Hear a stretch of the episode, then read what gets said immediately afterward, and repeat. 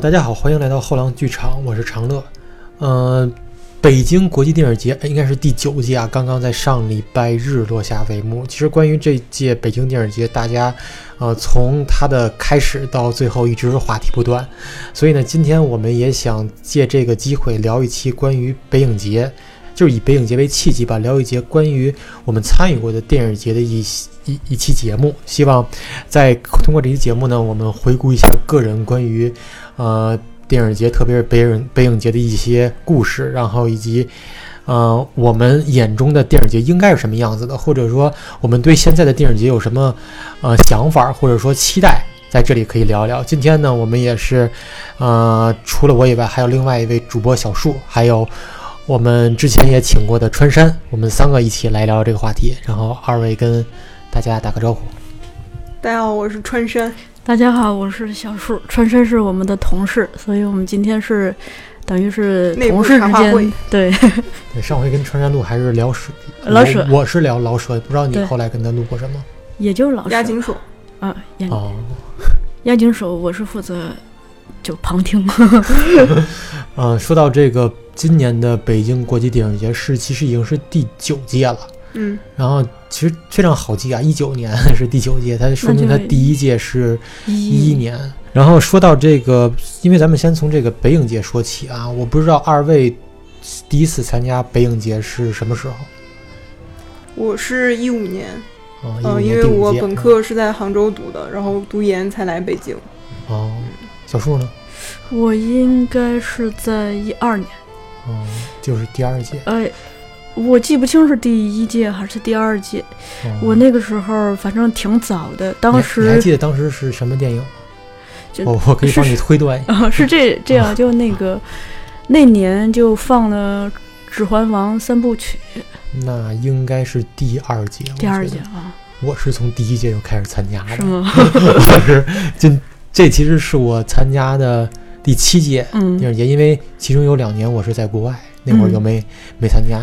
我是见证着这个第一届一直到现在这么一个变化。其实我个人觉得这个变化还是挺大的，因为，嗯，因为咱咱们现在就开始说到第二个话题，就是，呃，关于北影节，你个人有一个有一个什么样的回忆啊，或者说什么样的一个经验？嗯，我可以先说我的吧，就是第一届北影节，其实当时。嗯，也还上大学呢，只是知道，呃，有这么一个东西，觉得，呃，当然的噱头是可以放一些当年获得奥斯卡的一些影片，因为我记得那年，呃，我是，呃，看了这个国王的演讲，但是后来国王演讲好像在一年之后就引进了，然后还有社交网络，然后当时还是挺兴奋的，因为觉得，因为这些片子就是尤其。近两年，这个奥斯卡最佳影片都可以直接，甚至典礼完了第二个月就上院线了。当时我觉得，因为也是十年前嘛，那会儿感觉奥斯卡最佳影片基本上全都是网上资源，没有什么机会能在啊电影院看。所以当时第一届觉得还是非常兴奋，觉得啊可以在电影院看，因为并且当时各种 APP 都没有，你只能去院线买，然后并且当时也没有消息说从哪儿能呃买着票，所以是。神秘的对，非常神秘。就是那会儿，他只是公布了在哪个影院放，你也不知道哪个点放，你也不知道哪天放。所以当时我记得我是和同学分别去那些影院问的。然后因为因为我是在传媒嘛，在传媒坐两站就到大望路那个万达嘛，然后我们就去万达去问。然后嗯，那儿就是我记得当时那个售票人还特别惊讶说：“哎，你你你还知道这事儿？” 然后然后我说是，然后他说。啊，确实可以卖到哪天，所以当时我记得是买的纸质票，嗯，当时买的纸质票，然后，呃，看了应该是不到五场吧，嗯，这是我当时对第一次参加电影节，当当时电影节还有一件特别逗的事儿，待会儿我下一个 我下点就是下边咱们分享电影节经历的时候跟大家分享，嗯。然后川山呢？你参加第一次参加电我第一次北影节是那时候在北京电影学院上学，然后我们学校有承办一个呃一个栏目，嗯，就是注目未来单元，哦，嗯，就是引嗯应该说选了一些新导演他们的处女作或者第二部长片，然后来进行放映。那时候我们系是承办这个这个方呃这个展的嘛。然后就会请我们系的一些同学来进行字幕翻译，然后包括拍字幕这种。哦，对，其实我非常好奇这个拍字幕这个事儿，你你你参与过吗？对，参与过，参与过。就是我，因为有时候，因为现在基本上很多的电影在放映的时候都会旁边坐一个 人拿着笔记本，然后下边有一个 LED 屏，LED 屏。这个我我因为我我不了解这个工作啊，就我就特别好奇，就是万一跟不上怎么办？就是这个对会会当然会。你这么多年看这些电影节的片子，你肯定也有这种体会嘛？我们当时是先呃给我们这个片源，然后它是带英文字幕的啊，我们要根据主主行，然后把它分到 text 的文件里面啊，然后我们会两个人一组，一个人来。这个翻译工作是你们进行的吗？对，是我们自己学生翻译。对，因为我知道说你们应该电影资料馆也有过这个这方面的工作，应该有啊。但我们是小单元嘛，那个单元就是。呃，属于就是学生学校自己承办，然后学生来做，然后一些外面的那种大型的电影节里面的展映，他可能就会承包给一些翻译公司，或者是更高级的学者来翻，嗯，然后接触我们这个中国未来单元的话，就是我们拿 text 翻完之后，两个人一组，一个人来翻，一个人来校，然后这样交叉进行，然后到拍字幕的时候会领我们先教一下这个拍字幕机怎么用。其实也就在电脑里面，然后按 F 九、F 十一，就是换行上上下，对上下换行什么的，然后摁 F 五，然后就把这一行清空。哦，那那那个一般是几个人负责拍这一场？就是你翻你自己翻的这一场，你来拍，因为你翻的话，你肯定是看了它好几遍，你会清楚的知道他们的位置。哦，嗯，因为有的时候那些就是我拍有一场，就是最困难的就是。呃，他是说西语的，哦，但是他英文字幕呢，我看到的版本是有英文字幕的，它放映的时候那个英文字幕没有了，嗯，啊，所以我以为它会有，我在等那个英文字幕出来，然后后来我发现它没有，所以我就得感觉着那个西语对应的我的翻译应该是哪一句，然后我就赶紧把它拍出来，这种，对，会有这种情况，这个还是很很很可怕的，如果碰到这种情况，而且就是你会手忙脚乱。啊，像有一些人吐槽拍字幕的这个人员会觉得这个人工跟不上了什么的，因为有的时候可能会有人进来跟你说话，或者是有一些其他的事情打乱你了。哦，你你那一瞬间你可能就会落两句跟不上，然后你一旦落两句之后，你后面就会就节奏就乱了。啊，你有可能心理素质差一点的话，你就懵了，你知道吗？然后就会好几句漏下去。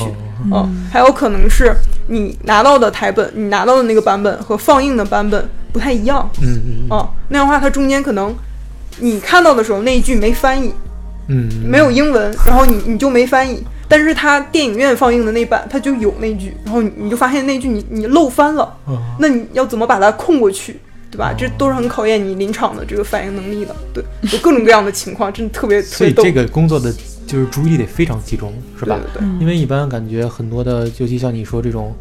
特别单元的片子有些还是很长的吧，时间上，对对对，所以这个比如说一个半小时、两个小时，一定集注意力非常集中。所以我们当时就是就是分摊片子的时候，也会注意，就是你别两部话痨片儿都归给一个人，就是一部可能多一点字幕的，有一一部少一点的，啊，这样比较平均，要不然你真的受不了啊。我们最喜欢的就是那种。可能这全篇说话就没几句，近乎默片的这种，就非常非常带感，特特别舒服，你知道吧？关于那届，除了这些，你还有什么？就是当时第就对北影节的第一印象吧，相当于那会儿。第一印象，因为我最开始参加国内的电影节是上海电影节，啊，是一四年参加的。然后感觉上一节就是高端大气，嗯，非常摩登，对吧？然后北京电影节给我感觉，嗯，还是稍微有一点土。行，那到上一节的咱们在稍后之后再分享。那小说这里关于北影节的有没有一些，就是第一印象，或者说第一次参加有有有没有一个什么样的感觉？就从你刚才那个描述，我应该第一次参加的确是可能第二届，对。然后我的身份也，我就是那个派派字幕的那个。嗯，我是这样子的，就当时那个学校就召集我们说有这种活儿能挣钱，我们都是大家都是冲钱去的，然后那个就开始派，就直接是被动接收，每个人分到的不一样。我记得当时我有一个师妹，她分到了三部《指环王》，啊，她就很开心。然后我开心吗？这个 这这拍字幕不不不等于能一直就是就是电影，既喜又忧。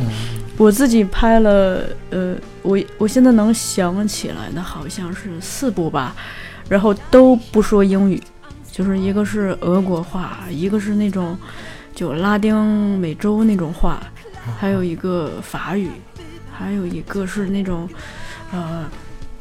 就北欧的语系 那种，对，所以呃，我基本上是就没有英语的这个依依靠，就是靠死记硬背，就把那点儿都记下来了，所以真的注意力特别的集中。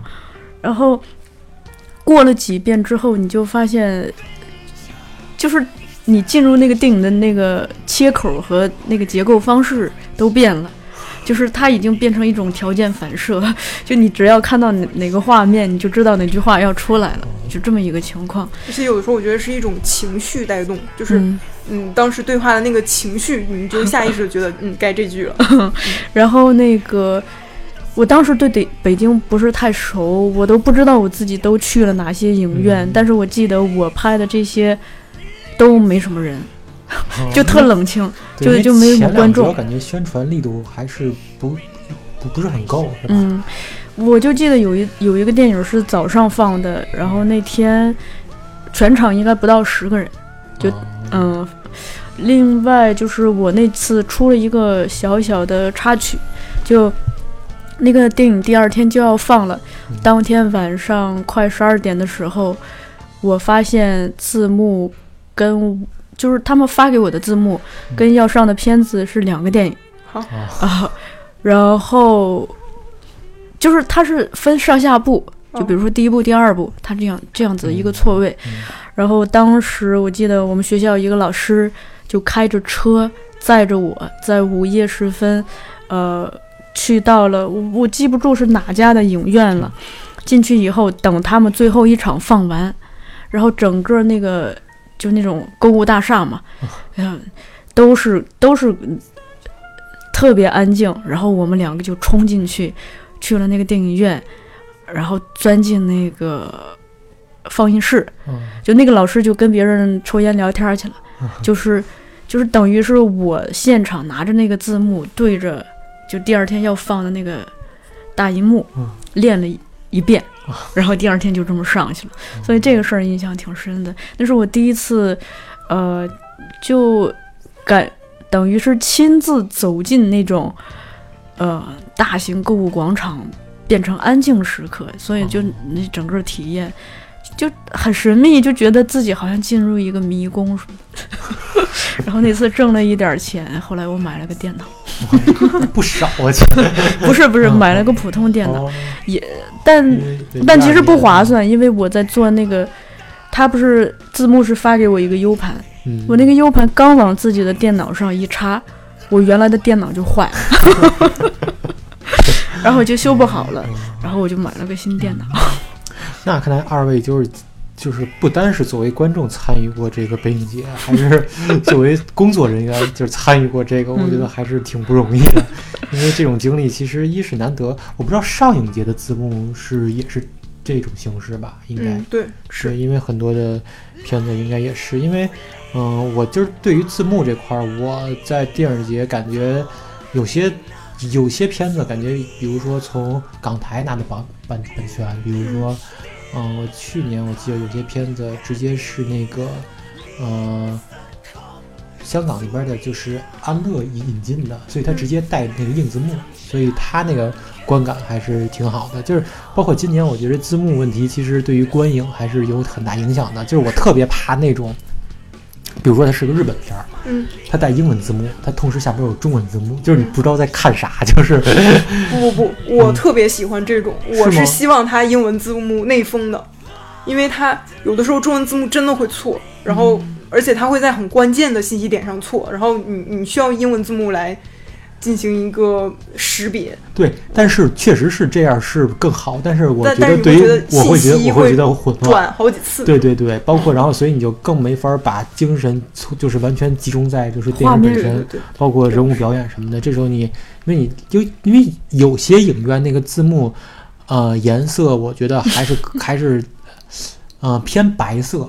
有的偏白色，我看过一场是特别红的那个颜色，就你感觉跟鲜血一样红的那种感觉，然后就就就感觉特别晃眼。就是这个，就是因为我觉得，就是大家观影的时候肯定会受到这些东西影响。有时候这个“安全出口”四个字亮太亮了，对于你的肯定有影响。更何况那样一眼睛，并且很多影影院的那个排布到后边，前面人容易把那个下边那个字幕的那个提词机给挡住，然后那个感觉真是特别特别不好。然后就你有时候得得玩命，就是。把把腰立起来，然后才能看。这个当时，因为刚才二位也都说了关于，嗯，当观众对于背影节有没有特别有意思的经历？就是作为观众来说，不是参与这个活动的时候，有没有比较有意思的事儿？我我想想啊，印象比较深的是有一年，呃，放洛可兄弟，维斯康蒂的那部，嗯，然后他前面那一部是《风柜来的人》。然后前面那部我没在电影没在资料馆看，然后我直接看《洛克兄弟》。然后后来我看就有人说，就这两部连在一起，其实因为《风柜来的人》他们里面主角们一起去看的电影，就是就是《洛克兄弟》，就是他们俩是非常有机的组织在了一起。我觉得排片的时候他肯定是有这样的一个考虑的，对，就是感觉特别好。如果两篇连看的话，嗯，肯定就特别好。嗯，这是我当时感觉一个很奇妙的经历。然后包括有一年，资料馆放塔可夫斯基，那个真的是非常非常奇妙的一个经历了。我觉得就是，它全是上午十点的排片。塔可夫斯基上午十点，大家可能前一天晚上最晚的片子可能是八点四十五那场的，你到家可能都已经十二点多一点多了，然后你在十点来看老塔，所以。我那场当时感觉就是影院里睡成了一片，嗯，然后旁边的人一直在小鸡啄米式就是点头，你知道吗？然后出来的时候，大家散场都说你睡了吗？啊，睡了十分钟。你睡了多久？睡了半小时。然后我出来没多久，就是我们家附近好像有一个什么地方煤气爆炸了，嗯，然后就是那种感觉就很奇妙，因为电影当时看的是《飞向太空》吧。也会有这种什么爆炸之类的，然后一出影院，我们家附近也有，就是能听到那个声音啊，嗯，就很很奇妙感觉。对，其实不过他司机这种电影，其实你放下午更不合适，是吧？放哪儿都不合适，放哪儿就是哎，真的是。你放下午，其实你这个睡的应该更香，因为下午这个困就是这个困劲儿，应该。对对对，也是。其实关于那个川川说的睡觉。这个我倒是挺想聊的，因为这个是我个人的一个障碍了，就我我都不敢跟别人说，因为我在资料馆看了三年电影，我只有两部电影没有睡觉，其他的都睡了。那两部是什么？呃，一部是那个杀手莱昂，哦，另一部是那个朱丽叶·比诺什演的原样复制，就合法副本。对，其其他的不是，就大部分都是我进去的时候很清醒。呃，第一幕还没结束我就睡着了，然后在结结尾的时候，我听听到大家鼓掌，然后就起来也鼓鼓掌就走了，就 特沮丧。就，但是我永远控制不了自己。这个就看电影和看戏都是这样，我只要一进去，就那儿特适合睡觉。就平时好像也没没觉没觉自己有这么多觉，因为平时工作也是生龙活虎的，但一进那儿就特困。所以对电影就是造梦这句话有了更深的理解。其实我跟他正相反，其实我是从来没在电影院睡过，多无聊的片子，在电影院都没睡过。就是首先我我就觉得很难吧。我是我其实特别怕热，就是里边特别热的时候容易困，但是正常的情况下，我觉得不太不太不太容易睡着，就即使。完全看不懂，或者说完全就是 get 不到这个这个信息，我感觉也很难很难闭眼，可能觉得钱钱花了吧。你都不知道我我为了克服这个睡觉有多努力，但是真的是一不小心就睡着了，而且那会儿睡的就还还挺深的感觉，就真是宁愿你真的是会深睡眠，你可能感觉睡了五分钟，但是你。就是你的银幕时间、情节时间、故事时间到这块有一个睡眠的时间，对，分人吧，我觉得就是跟大家交流一下，看大家有没有。这有时候热特真真的很很容易睡着。我冷也说热这个，我想起来前段时间因为黑泽明这个展映嘛，他战线拉得很长。在其实资料馆在那个去年十二月吧就已经开始有这个展映了，然后当时放那个野良犬。还有《天国与地狱》。嗯，啊，这两部因为它的故事都发生在夏天，嗯，啊，能感觉到人物也在流汗，也很热。然后冬天电呃资料馆是冬天嘛，然后它放的空调也巨热，对，啊，然后我们当时就大家感觉也都是昏昏沉沉的。然后出来，大家在豆瓣上一探讨，就是说，嗯，就是和人物我们 一块流汗，一块儿体验了 对同样的温度，一块儿流汗。了。四 D 影院的感觉是？沉浸式，沉浸式的。呃，因为刚才二位说这个经历都是就是关于自己的一个体验，包括放映的时候的一个感觉，就不知道二位遇到没遇到过事故？放映事故是吗？嗯，遇到过都可以，我觉得。因为我先说一下我第一届的一个事故，我觉得还是挺逗的那个事故，就是当时，嗯，有一个片子是科恩兄弟的《大地惊雷》，因为感觉科恩兄弟的片子首先能在国内放已经很不容易了，然后当时也是刚刚奥斯卡完了以后拿到这个《大地惊雷》来过来放，当时觉得这个片子应该应该应该会很棒嘛，所以就买了个票了，然后那我记得是下午三点场还是四点场，在万达 CBD。然后，嗯，人还挺多的，我觉得，我觉得人还挺多的。然后，嗯，比如说他到了放映时间了，迟迟没有开始放，然后下班也也没有人出来解释，然后，然后下班就慢慢的开始就是有骚动了。然后过了一会儿，一个那个应该是就是相当于院线经理的一人就出来了，说那个。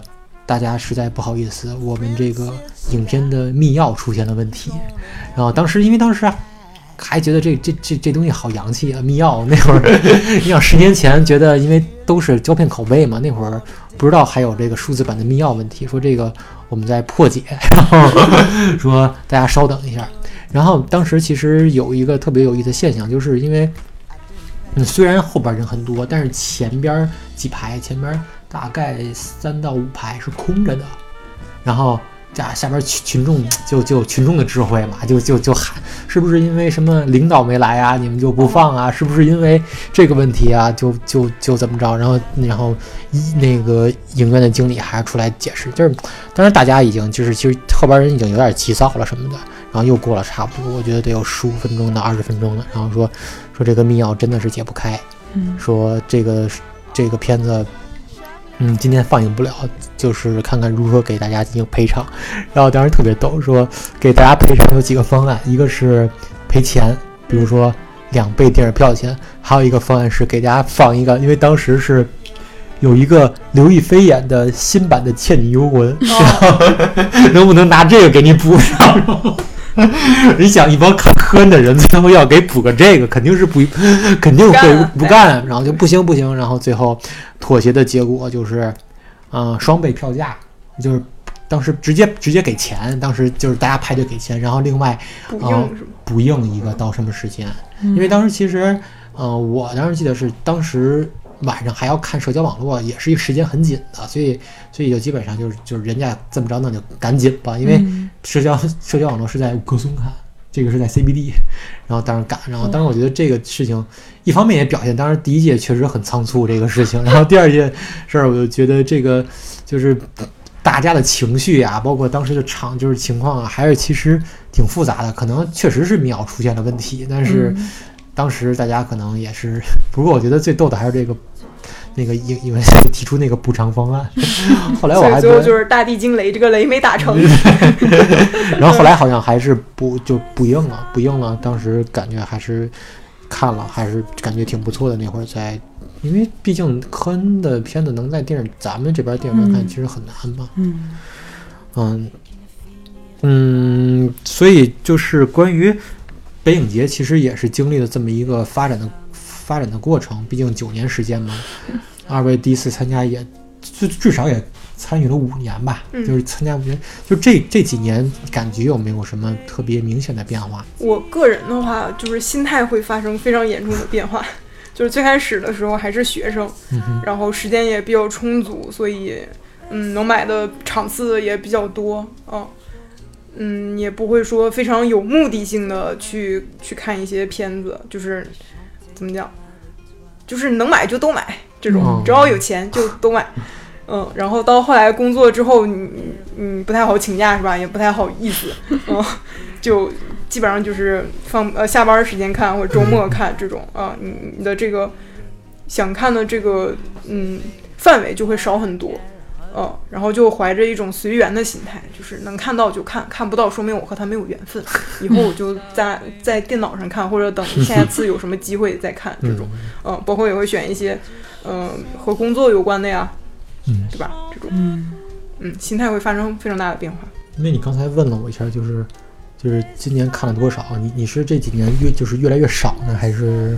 嗯，也不是，我感觉我也是在十步到十五步之间吧。啊 小树这边呢？呃，这就是这几年有没有对这个活动的心态上，或者说这个经历上有没有一种变化？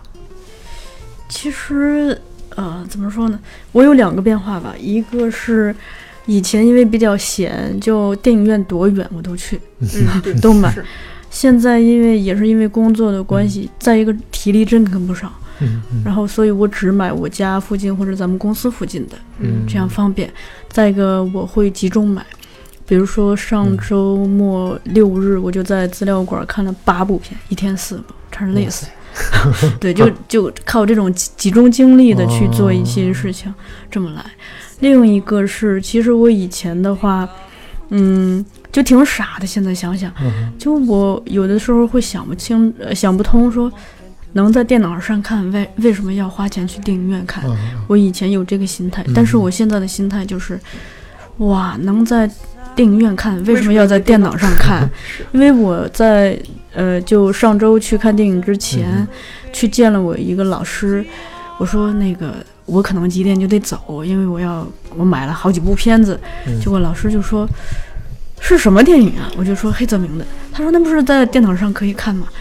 然后我说：“不，我说好不容易赶上大荧幕，我想看大荧幕。”对，就从我老师的这个话里头，也能侧面的反映出，可能很多人就会会有这样一个想法，就会觉得能在电脑上不出门就看，为什么要去电影院？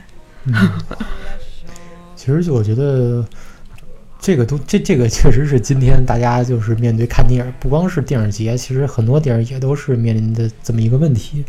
其实我觉得，嗯，我特别同意二位刚才说的，就是以前可能会就是满世界跑，就是狂狂就是就是满世界跑看看电影什么的。包括我觉得小时候你刚才说一天四部，我觉得这已经超越我极限了。我觉得而且是黑泽明的四部黑泽明。我觉得这个真的，我实在不行了。现在已经放在上学，就是当学生那会儿还是 OK 的。不知道这是不是体，就是真的是体力问题。我觉得现在两步以上都是极限了，三步我觉得更更更不太可能。就是川山这边，你觉得你现在体力怎么样？我我我当我年轻的时候，一天五步不成问题。我现在不行，我现在一天三步吧，就极限了。嗯，就是就会觉得。因为上班之后会有各种各样的事情会杂念，对，存储在你的脑子里，你当下没有在想，但是它会一直存在那儿。比如说你这工作进度到怎样了，什么时候该交房租了，然后最近这电费不拉拉，各种各样的事儿，你知道吗？对对对。然后就你的这个心态和当学生那会儿就没有那么纯粹，嗯嗯。然后包括你你对于信息的这个处理能力什么的感觉，就没有学生那时候那么 sharp，就是那么那么敏锐，对，那么尖利，没有。然后，嗯，现在就我我经常用一个词，就是 overflow，就是你会过载，你信息会过载，然后你会觉得啊头昏眼花，然后脑袋发热这种情况，就是我我有的时候可能一天看个三部片子，晚上回家就躺在床上就睡不着，就觉得我天，我今天这个信息量太太高了，这得多少 G 的信息量啊，就这种心情，CPU 过热，对对对，就会有。所以有的时候就是看完之后，我看大家在豆瓣上也会不停的就是写短评嘛，尤其现在三百五十个字这种，就是限制量会小很多，就会把各种各样想到的点都会抛上去。然后我之前又跟一个豆友讨论嘛，就是说。我看完一部片子之后，我写短评或者随便在别的什么便签上记几笔，这种就把我当下的想到的点或者印象深刻的场面什么的，然后记一下，然后我就能腾出来脑子，嗯，就是看下一步，我会觉得啊，我我在这一部里汲取到的这些点，我已经把它记下来了，然后我就可以空出来给别的让它进来新的东西进来，嗯，然后之前也查过一个那个德里达写的柏拉图的药。嗯，嗯，就他提古希腊语里面“药”这个词，既可以指毒药，也可以指解药。嗯。然后就说说写作、写东西这个词，它既可以是一种铭记，也可以是一种忘记。就是你写在纸上嘛，它它就已经是就是记录下来了，这个实在的东西嘛，跑不了了。嗯嗯。然后同时它也是一种忘记，嗯。对，因为你觉得它已经被记录下来了，所以我脑子里就可以不存在、嗯。不储存这个信息了，因为已经有一个东西给我的遗忘性做了保证，嗯。啊、所以就是它它具有双重性，它既是一种记录，同时也是一种忘记，嗯。啊、所以我当时就觉得，嗯，我看完了之后，就是在豆瓣上标记两笔啊，或者是在哪儿写两下这种，嗯，就是就是挺好的，其实，嗯。嗯，尤其看到大家一起标记同一部片子，然后一个就是竞技场，你知道吗？也不算竞技场吧，就是一个信息场。嗯。大家就是各种各样的信息的点交织在一起，你会觉得，嗯，信息高速公路这种。对，其实我看川山豆瓣，我这种感觉，它的就是就是 看见这个片子所反映出来的信息量真的太大了，就是真的，就比如你看一个片子里边一个桥段，你能想出这个片子是，嗯，这个片子里边这个桥段是在哪部片子里有，然后同时跟它同样类型出现的片子都有什么，这个东西我觉得。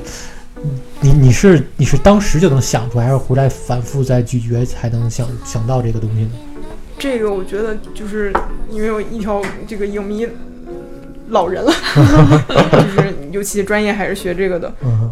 就是积累吧，嗯，然后包括一些重看的意义，你第一次看的时候，可能你真的没有办法了解到那么多的信息，嗯，然后包括你再次看的时候，感受真的完全不一样。比如说我这次重看了那个《迷魂记》，嗯。啊、嗯这片子真的是看过挺多遍。我第一次看的时候是一二年元旦，在我们学校小礼堂里，嗯。嗯，当年那个是市语厅评选全球影史五十佳，他那一年一二年嘛，刚刚干掉了公民凯恩，啊、然后荣升第一位，嗯嗯啊、这是好多年以来公民凯恩第一次屈居第二。然后我们学校那年呢，就是元旦跨年放的正好是这两部。嗯。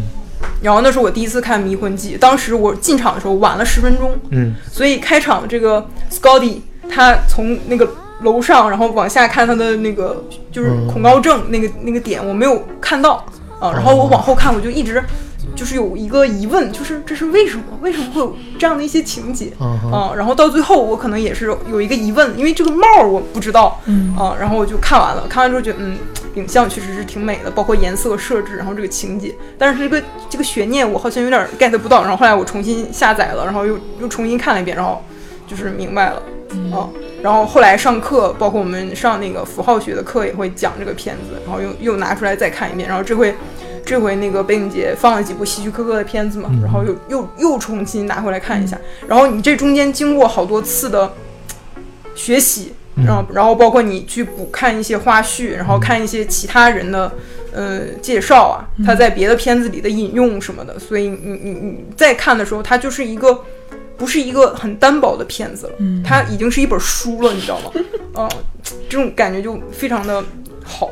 对，这种这这种爽感真的还是我觉得非常，就是非常有意思的。对，又因为有时候我觉得一个作品，包括不光是电影，它本身是有门槛的，并且门槛不光是有门槛，它还是有它的层次性在里边的。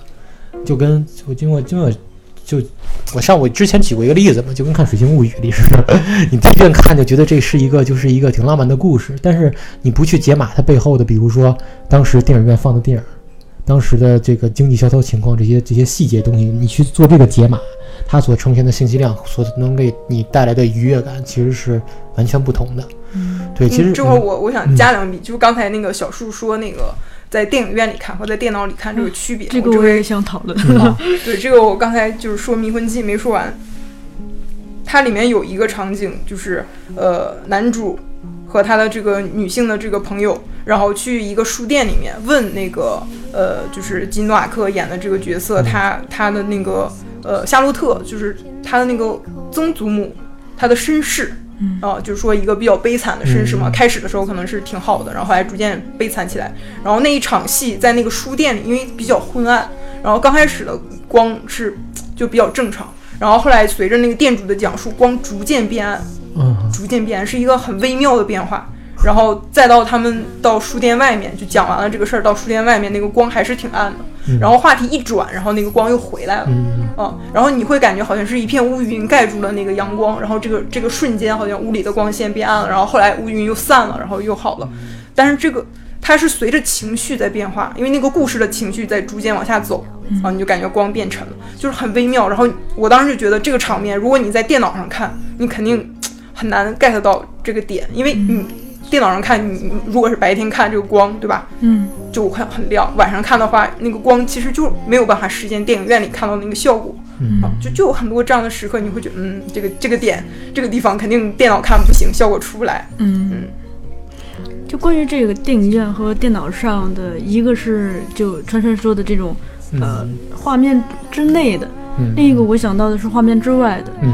因为画面之外，我我经常觉得，其实去电影院看电影还是像一种生活方式，特别是像北影节啊，或者是这种，呃，集中性的，而且它能用一部电影集中了大部分这部电影的影迷的这种活动，它更像是这个群体的人群的一次聚会吧，我。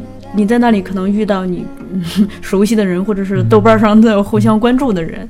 另一个，就算大家都不认识，就你看看这些形形色色的文艺青年，就大家造型各异，谈吐举止各异，就我觉得本身它也是也是一种景观。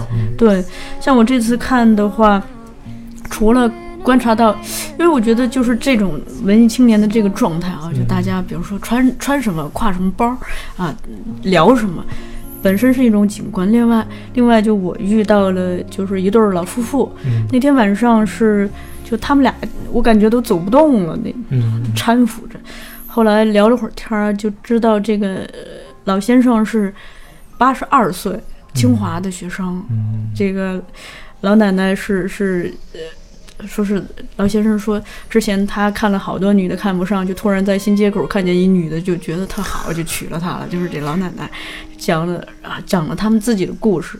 然后通过跟他们聊天，我能感受到他们可能就男的这边其实有点失禁了。就你能闻到他身上就是有那个比较复杂的气味。结果第二天看。看电影的时候，他们又恰好坐在我旁边，然后就他们两个人就就我发现人老了可能喜欢絮叨，说这个老爷爷就看重建嘛，重建那部片儿，他一边看就一直在说啊，这是这是罗马尼亚呀，然后他一直在说，就俩人聊上了，结果是有那个旁边的。大姐就过来拍他，就说别说话了，他就乖乖的住嘴了。就是这种这些风景吧，包括他们搀扶的，是他们也讲他们自己的孩子都在美国，孩子想请他去美国，然后他不愿意去，他们就愿意来这儿经常看看电影，消消消消闲。我在电影院就是在资料馆那会儿，经常遇到这样子的观众，就还有那种什么年轻的时候去法国浪，然后。呃，生了一混血孩子，然后离了婚，带孩子回来，然后孩子在叛逆期，自己在更年期，然后不知道该怎么办，然后就突然在影院就碰见我，就要倾诉，就反正经常遇到这种事情。其实现在我觉得就是这种事儿让我想起什么，就是因为现在资料馆卖票，或者说你买什么片子都可以直接用淘票把这 APP 用。就是前几年其实也不也不算。太远，三五年前很多片子你还是得早上起来排队的。嗯，就有时候他周六周日放映的时候，有些片子你得现场抓。嗯，现场抓，他一般十点开票。你碰上有些特别精彩的片子，甚至有时候电影节那会儿电影节也是，我记得当时买那个红辣椒，嗯，我就是早上起来八点过去的，八点过去排俩小时。你就这个排队这个过程中，就能听到各种故事。就那会儿也有，就是老中青三代人，老年人那说什么什么什么家里的这些家长里短啊，然后年轻人这边说什么学校考试啊，然后就这个这个过程其实它也是一个挺有人情味儿的，我觉得，因为那会儿小西天那个路可以一直排到，甚至排到那牌楼那儿，从那里从那里边，嗯。当时我觉得这是一个就是非常亮丽的一风景线，然后经常就有人过来，这这这干嘛呢？看啥呀？你们都，然后就这种那种大爷骑个车过来。但是现在好像随着这个网票越来越发达，这个情况基本上现在没有了。这种文化可能也是慢慢就是消失了，可能对。就之前排队那个哈，我自己亲亲眼见证过一个，就那会儿不是资料馆放那个呃《新世纪福音战士》嘛，嗯，呃，那个是。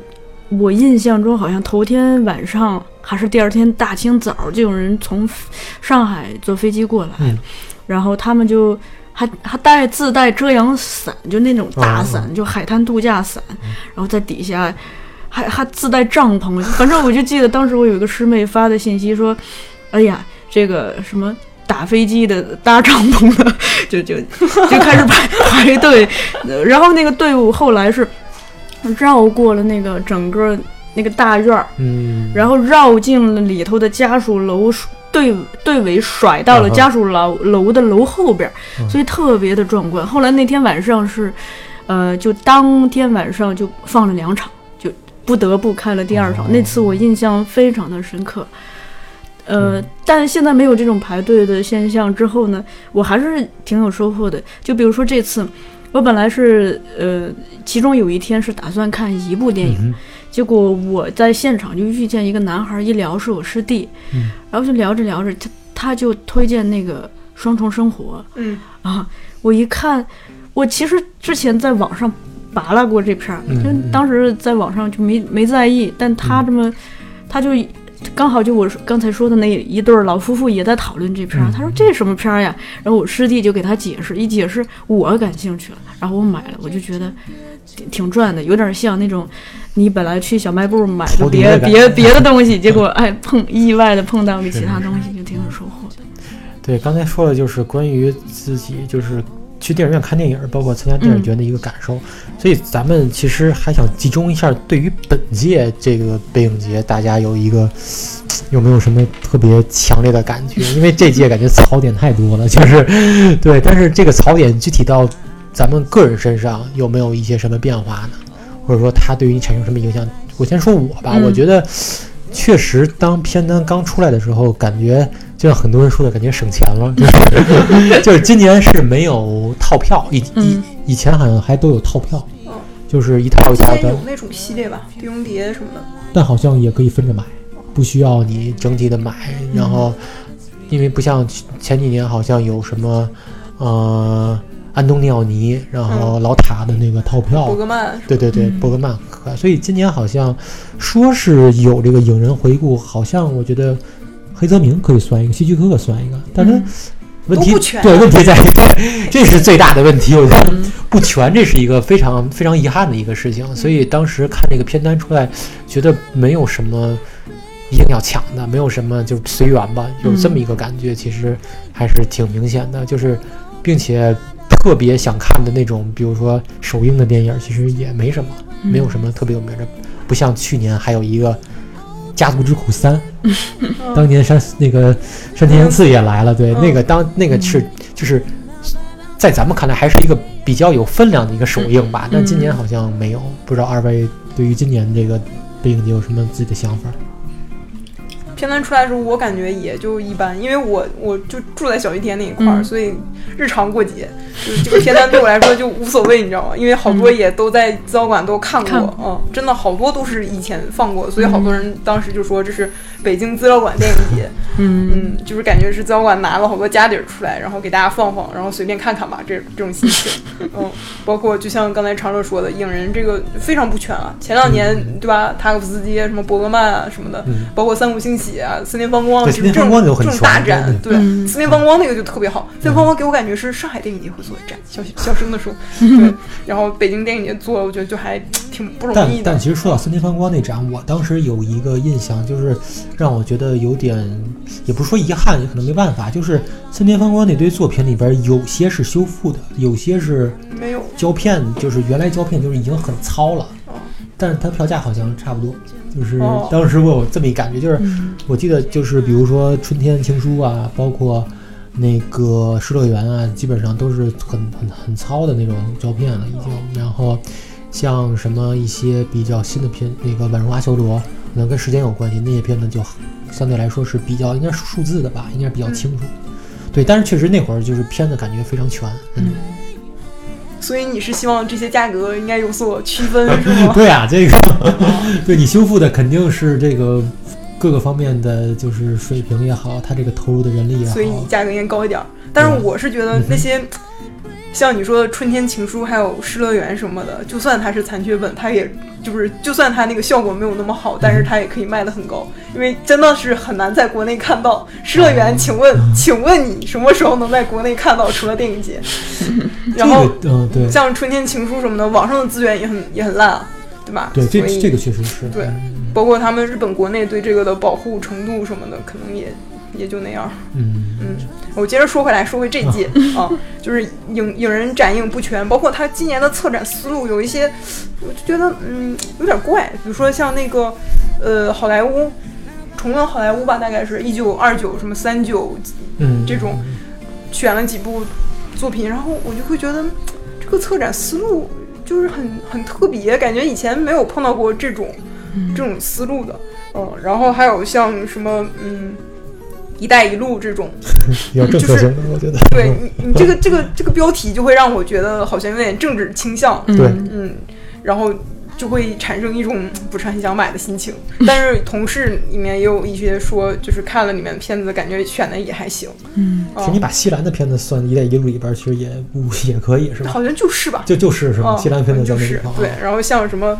伊朗的片子也都可以算在那里面，然后，但是你一听这个题目，你你就会有一点点刻板印象。的心情，对，嗯，然后想想这些还有什么，还有那个去世的影人的一些回顾，比如说像什么金庸，呃，对金庸，然后呃雨中曲，嗯，呃，还有像什么呃瓦呃瓦尔达的那个嗯。克莱奥。嗯，就这些片子放在一起，也会觉得就很散，东一下子西一下子这种。对，今天其实我当时看影片那个就是主就是各种单元里边，我觉得就让我觉得特别逗的，就是有一个单元的名字叫做“动画也是电影”，就大概的意思啊。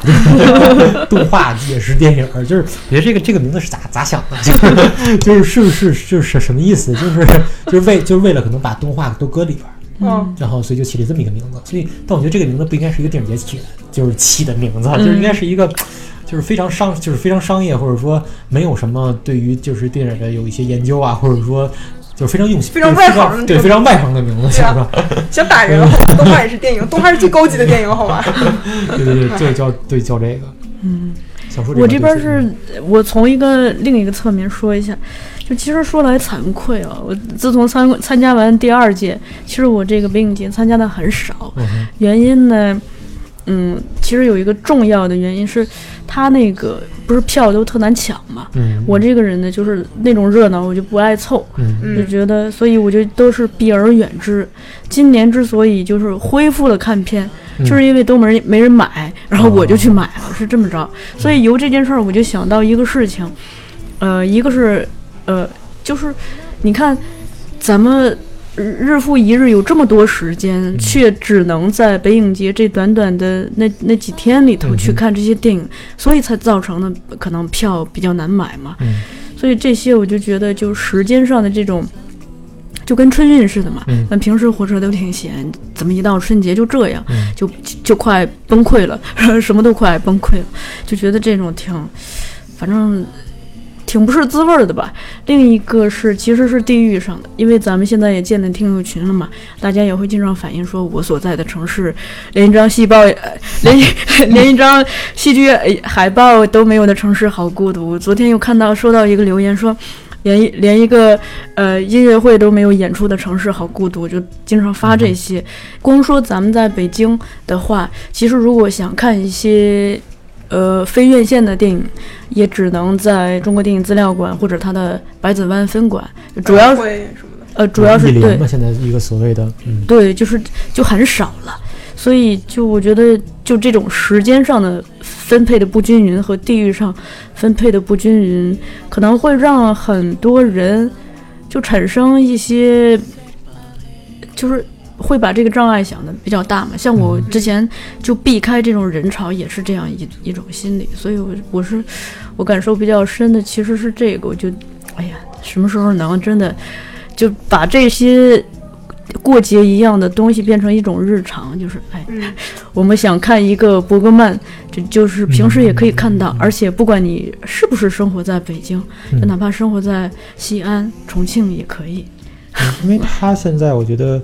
咱们平时看的就是周末的时候也是只能去资料馆，对，或者说有些非常冷门的影展，你还是得找就是你玩玩命去关注的一些，包括公众号啊，包括就是一些就是嗯，因为我记着有时候呃会举行欧盟影展，一般在每年的十月，他会把。三大电影节的一些电影进行放映，但其实这种消息特别不明显，就是你稍微一错过了，就基本上就是就是买不着票，或者说时时间已经过了，所以大家就是还没有一个非常就是具有权威性，或者说非常嗯让大家知道什么时候看、什么时候适合看片子或者什么时候找片子一个平台，能让你去了解这个东西，所以可能说宣传还是非常不够吧。它还是一个比较奢侈型、奢侈的过节式的东西，而不是一个近乎日常化的，或者甚至是让让更多人能得到。我感觉有的时候就有，还是有一种像像是特权似的。这个特权是信息的特权。咱们那个读者嘛，一切的垄断都是源自信息的垄垄断，知识和信息的垄断。其实这个我觉得，包括这两年，就是有人觉得就是，嗯。不管什么片子，先把票买了，然后后来再转票，就是就是转票转的，就是这两年也北京转票店。对对对。然后我我去年还发生一件特别囧的事儿，就是我特别想在电影院看《死侍》，然后然后我没有抢到票，然后我去闲鱼找了一张票，然后大约得贵了百分之五十吧，让我买了。这也是在呃 CBD 那个 IMAX 厅。因为这死侍，因为包括《疯狂的麦克斯四》，我也想在电影院看嘛，然后这次也没抢到嘛，然后然后买完那死侍的票，我看错时间了，就 是就我到那儿的时候都是在散场时间的，特别逗，因为我去那个影院看的时候，还有人看那个，还有人穿着那个死侍的那个衣服，然后说哇，这这个是一会儿准备进去看看电影，说这真是真影迷啊，然后过一会儿都要检票的时候，我一看这个时间是。两点入场，那时候已经四点了。然后我说，可能人家刚看完的，因为是十四点。对，我觉得有有这个原因在里面。然后，所以确实是，我觉得还是这个经历还让我挺挺遗憾的。到到现在也没挺多的。我经常看到那种，就是比如说你这是记错时间，有那种时间是对的，地点错了。哎，临开场了，然后你去取票，发现不是这影院，然后你赶到正确影院已经来不及了，然后。就很惨嘛，你这票也白买了，你之前的心理期待也都落空了。然后咱们之前有一同事是时间和地点都记错了，因为他那个他去三里屯儿看电影去了，遇上咱们主编了嘛。嗯。主编说：“哎，你也来看这电影？”他说：“不，我看另一电影。”主编心想：“哪有另一个电影？今儿不是都都是来看这电影的吗？”结果了，然后呢？就也没说，大家都是默默心里头想一下，各看各的。结果出来的时候，发现这同事记记错了时间，也记错了地点。哦，我知道是谁。我上次见我上次见这人还是在资料馆门口。然后每每每每次我一说，哎，上回见他什么时候，就想一想啊，当时是。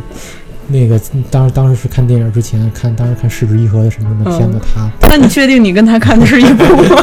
对，当当时当时打个招呼。嗯嗯，然后说到这个电影节，咱们跳出北影节啊，就是因为刚才川山也说过自己参加上影节，我不知道小树有没有其他的电影节经历。没有，我连上海都没去过。啊，那咱们就听，就是川山分享一下关于上影节，你有什么一个感觉呢？哦，上影节我第一次去的时候是临毕业的时候，然后在杭州，离上海特别近，然后就过去看了一下。当时是奔着什么呢？你刚才说失之愈合了，我还真的奔着失之愈合去的。啊，一四年，一四年的时候，对，那时候是如父如子。嗯，啊，我是奔着福山雅治去的，因为本来说他是会来现场交流的。嗯，然后到现场之后，发现他当时好像排期是有别的事儿，然后就没能来了，然后录了个 VCR 什么的。但是看着剧目的福山雅治也是挺爽的。嗯，然后那个片子，那个时候好像抢票还好，不是很难。嗯，然后那一届我好像看了《如父如子》，然后戈达尔和什么彼得格林纳威他们当时拍了一个三 D 的短片集《铁三角》。嗯，然后还有像嗯《横道世之介》。我也是在那届被上上一届上看的，然后首先上海这个城市给人的感觉就和北京不一样吧，然后包括它的一些嗯影院的设施啊，然后嗯各种各样的情那种氛围，嗯，就和上影节呃和北影节不太一样，嗯，人家是办了多少届了？今年应该二十二届了吧？嗯，这老前辈嘛，嗯，就是各方面都会嗯完善一些，成熟一些，嗯。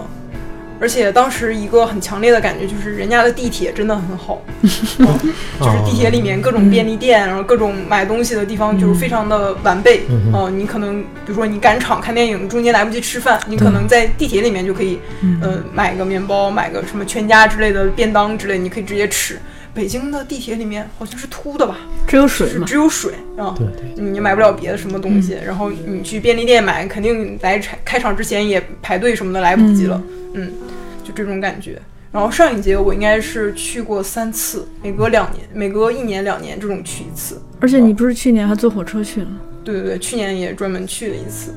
嗯，我刚来后浪入职的时候就赶上了上影节，我记得当时咱们的同事。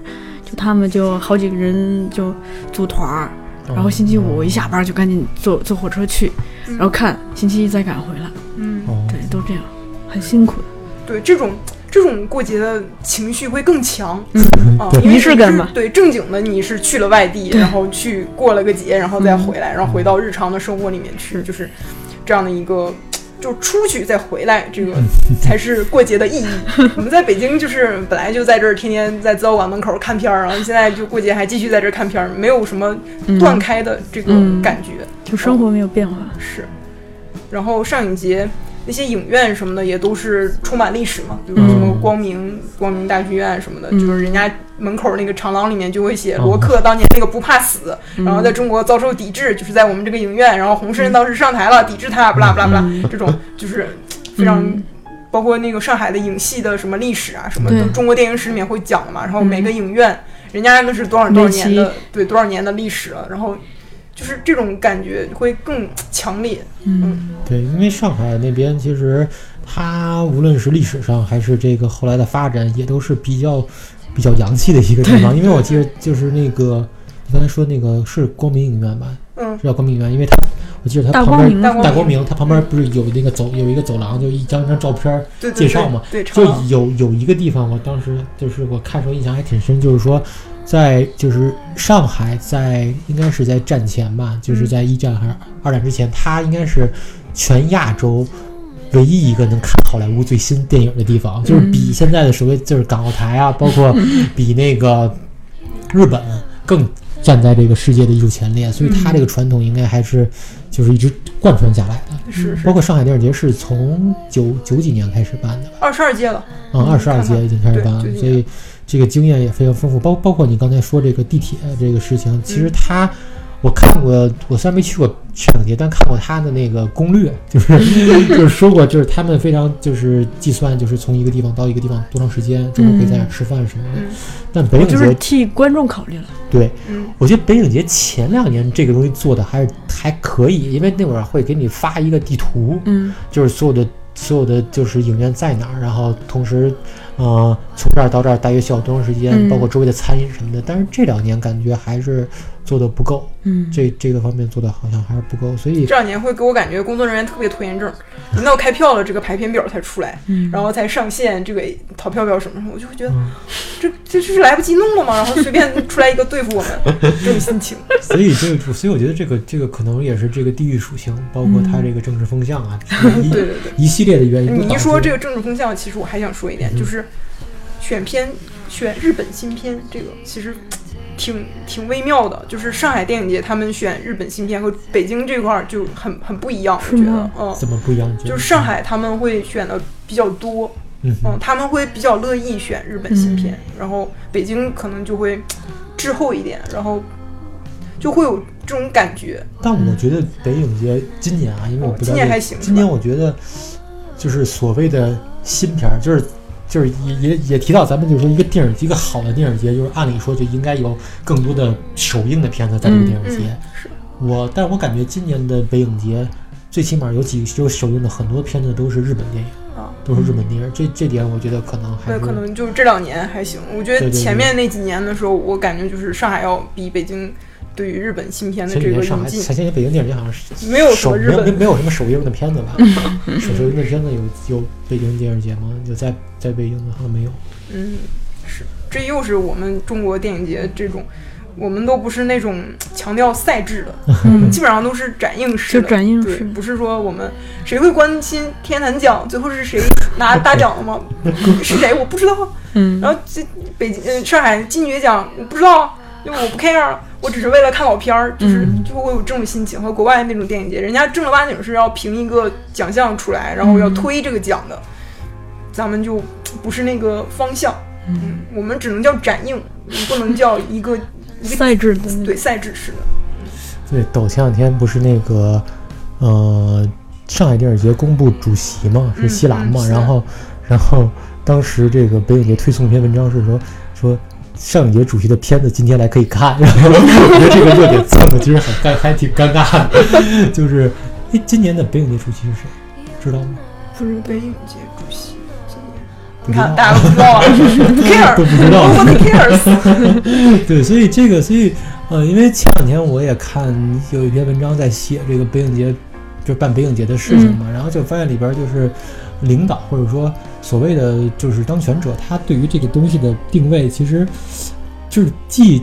既可笑吧，又觉得 也挺有意思的，就是就是就是，我不知道这文件存在不存在啊？这个现在是观点，不 不代表本台观点，我是引用的啊。就是当时可能就有人说要把北要把北影节办成这个，如同戛纳，如同这个，你看着觉得特逗，你不觉得吗？就是对于电影节这个东西，大家就是你他没说办成奥斯卡，我觉得已经很 已经很有意思了。就是可能大家从心里不太明白。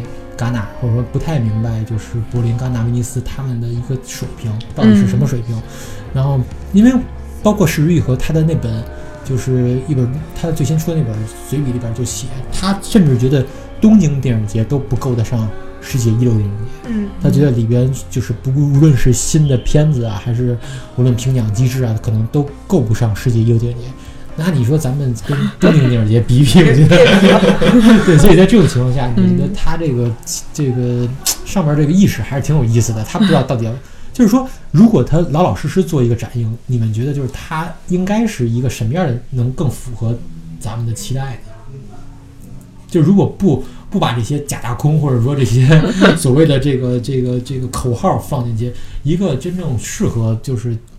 适合观众或者说对观众友好的电影节应该是什么样？因为我其实也比较好奇，就是，就是即使排片成这样，即使没有什么创新，把这些老片子拿过来，其实也挺好卖的。说实话，就是《斯皮克克》我都没抢着，稍微晚了我都我都没想到。就是就是，如果说就是把这些片子来回放，保证这个这个收支平衡也好，其实也是能满足一部分人的。但是电影节这个东西到底是针对的是？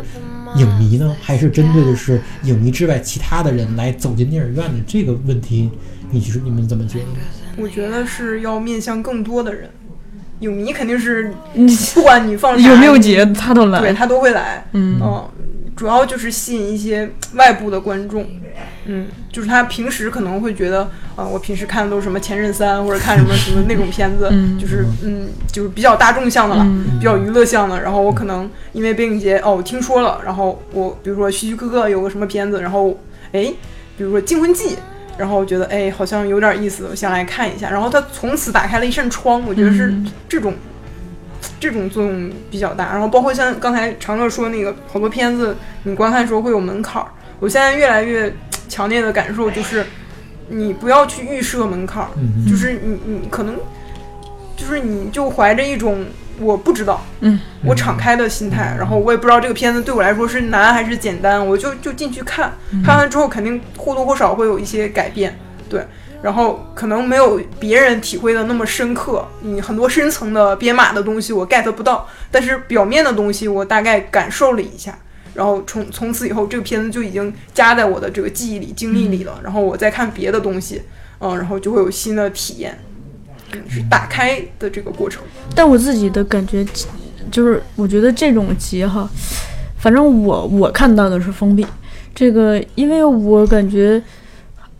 比如说，咱们每次说北影节开票什么的，感觉它是一个深度影迷之间的一一一个事儿。就比如说，就咱们同事也这么多嘛，就抛开电影编辑部的，咱们公司这么大，那同事里头其实来讨论这个事情的人都很少。那何况咱们，咱们这可是个文化公司啊，里头的人也也就都二三十岁，都是年轻人。但其实真正去关心他的人都很少，不要说讨论了。所以我觉得，嗯，反正是给我的印象还是像一次就是就呃影迷的狂欢，然后跟普通人好像也没什么关系这种。其实影迷的量也足够大了，其实 每次票都不好抢。对，放放在这里，我觉得你这个，因为其实包括那些咱们就是普通观众所谓的，我觉得老塔应该算一个所谓的很有门槛的一个一个导演，他他的票放出来也是一抢而光，也也也不是说他这个东西，嗯。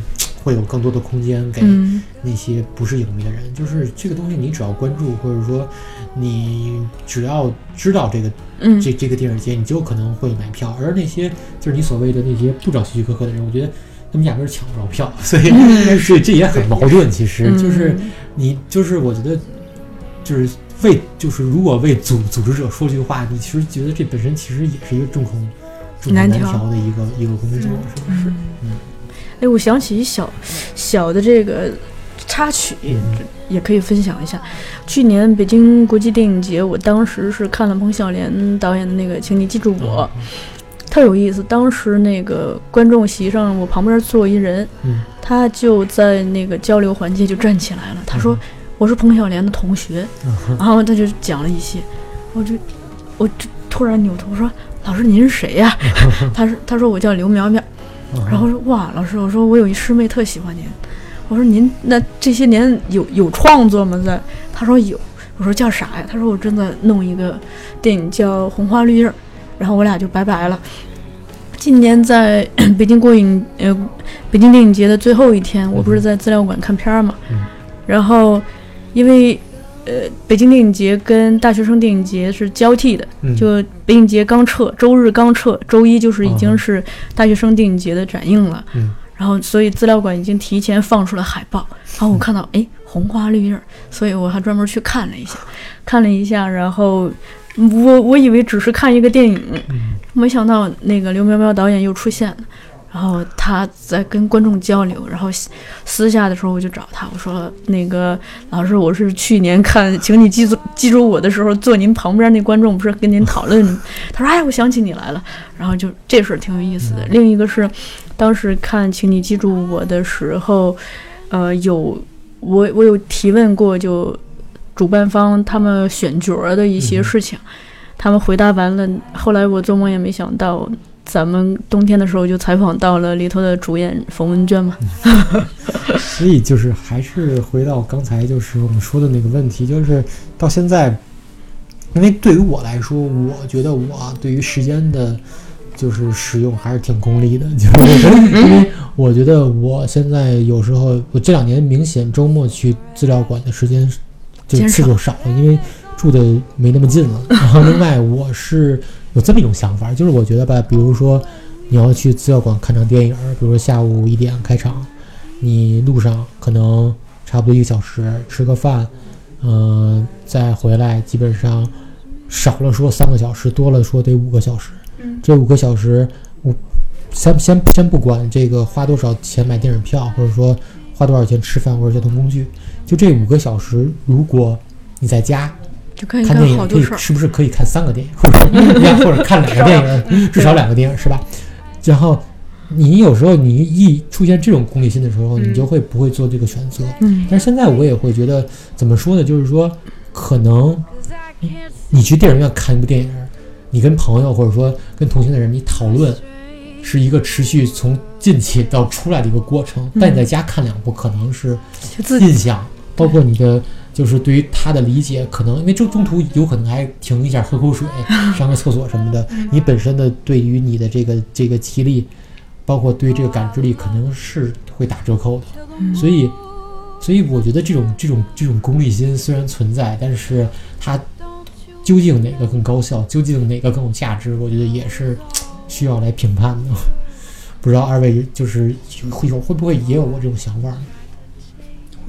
但是我觉得这个现在已经随缘了，看开了，就是 想干嘛干嘛，想在家看就在家看，想去影院就去影院。对，主要是你离影院离得近，我主要是离小西天太近了，我川川川为了五分钟。对，川川为了看电影忍受了小西天的高房价，超高房价。对我这边其实跟你的情况一样，我也经常纠结这个事情。但是我现在就发现，我这么自律的人已经很难做到在家里头不看手机去看电影。啊，工作永远在在你头上绕，就就算手机不响，脑子也会响。所以就是逼自己进电影院，就有一种那种像这真的是。出去修炼了，闭关了一阵儿一两个小时那种感觉，对，就那种感觉。因为你在电影院基本上很，基本上不像咱们，我觉得不太会动手机。对，就 但是旁边的人，你真的控制不住啊！真的是，我看了好多场，旁边的人都是不停的在玩手机，有那种玩整场的，然后。然后看到他结束了之后拍了个票根，我不小心看到了，拍了个票根，然后发了个朋友圈说今天来看这场。我想你看了吗，大哥？你是听了一场吗？你全程在看手机啊？然后就就会有这种状态，真的是现在什么片儿都会有人在看。然后我的忍耐就是，如果这是一个比较轻松的喜剧片儿，然后我可能就忍一忍吧。然后如果是一个很严肃的片子，然后是那种很需要情感沉浸的那种，然后旁边人在玩手机。我不想说他，我就用手自己默默的把眼睛绑起来，全程，然后这样挡着看。对，我觉得这个其实这种干扰其实还是挺严重的，就是它那个光啊，真的还是挺难受的。有一些人他其实会调的很暗啊，嗯，他还会用手挡一下，但是你你真的难免会光会扫到，而包括咱们戴眼镜那个眼镜的镜片，其实也会反射到他那个光，也会感觉到有个东西在你后方亮着。嗯，是，真是。我感觉平射的，我我倒是很少见了，可能这个素质在是吗？但这个其实你看，就资料馆那个中国电影资料馆的那个观众整体算素质比较高了，他还会出现这种现象。你要到那种平时放放放院线线的那种商业的电影院的话，它这种情况就更不可预测。然后我。不是资料馆里头有一个有名的观众，就是资料馆大妈嘛。嗯，那我这次也看到她。好久没见她了。是吗？是哪个大妈？就不是那个维持自发维持秩序的那个大妈。有两个大妈。是吗？嗯，就那白头发。嗯，都是白头发。短头发，在银行工作。然后呢？啊，就因为我我以前在那看看片的时候，他就经常的自发的维持秩序。比如说有人说话，他就是说直接就说你别说了，或者是那那个。呃，甚至过去怎么着你？然后这次我看到一个特有趣的细节，就看完重建不是那个交流环节嘛？有一个男孩，就他那个把腿搭在那个杠子上，前前面刚好有一个杠子嘛，就是最第十一排第十一排不是前边那个，他是有一个有一根有有根杆嘛？那男孩就那个瘫在椅子上，把腿搭在那儿，然后那个大妈刚好路过那儿，就拍他一下，男孩特乖，条件反射似的，哎。把腿收起来，坐坐好了。你说这个，我想起来，好像是不是上影节放的，我忘了。但是我看过那个，就是一个事儿，不知道是段子还是真事儿啊。就是当时放《上帝保佑美国》，不知道你们看没看过这个片子啊？一个大叔和一个萝莉，他们俩当时有一场是去电影院看片儿，然后坐他们离的可能挺远的，后面的有几个人，然后。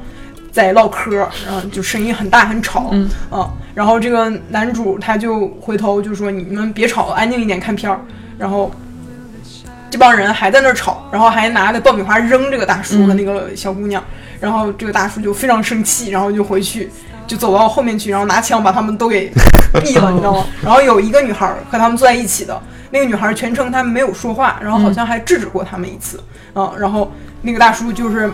就留下了那一个活口，然后就说谢谢你没有说话，啊，就大概这样的一个情景。这个这是一个电影里的情景。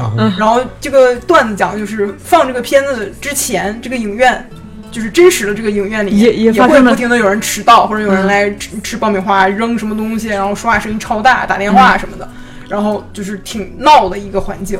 然后等放到那一段的时候，大家都哑去。然后就是影院内外一种互文关系吧。然后那那以后那个影院那个防火那个应该换成这个，是挺好的，挺好的。对，其实我还我其实也挺受不了迟到的人的，就是我挺受不了电影院里边，然后拿着那个小电小手电筒，手机自带的手电筒，而且他们那个光不还不控制，光不控制，就满俩照。对，有时候你说这个，嗯，晚上七点场的迟到还能理解。那有时候早上起来十点场，这个迟到就是起不来呗。你记得去年，去年还是前年，就是不成问题的问题在电视节首映。我靠，感觉前前二十分钟基本上就是就跟对对，就就就一直来来人来回走，来人来回走，因为好多是不是组织学生们都就是 很成问题的问题。对对对，这个是非常有意思的。我觉得迟到我可以忍。因为可能你，因为我有的时候也会迟到，但是你不要开手机，那个光特别亮，那个来照照路什么的。因为那影院它设计肯定是有那个小荧光，会显示着几排几座什么的。你你是可以摸黑找着的。嗯，你不要举着满场，然后在那在那找，你在干嘛？你自由女神吗？你 你还是自由引导人民的？你我就 很烦，你知道吗？不知道该看谁，然后哎，真的是很烦。嗯。因为今天我觉得咱们聊的已经非常丰富了，包括川山这个分享的非常 分享的非常有意思的经历，包括其实不光是电视节，还是聊聊了一些咱们的一些观影经历，包括观影习惯。我觉得这些都是非常难得的跟大家交流，因为我觉得通过聊天也是把自己的一些习惯拿出来聊，因为平时也没有这个机会嘛，没法去去表达这些东西，所以也是非常感谢川山今天来跟我们聊这个，希望未来。不知道上海电视节有没有机会去，然后看看未来，看咱们再继续这个话题，会有什么更新的疗法。所以今天节目就到这里，好，谢谢大家。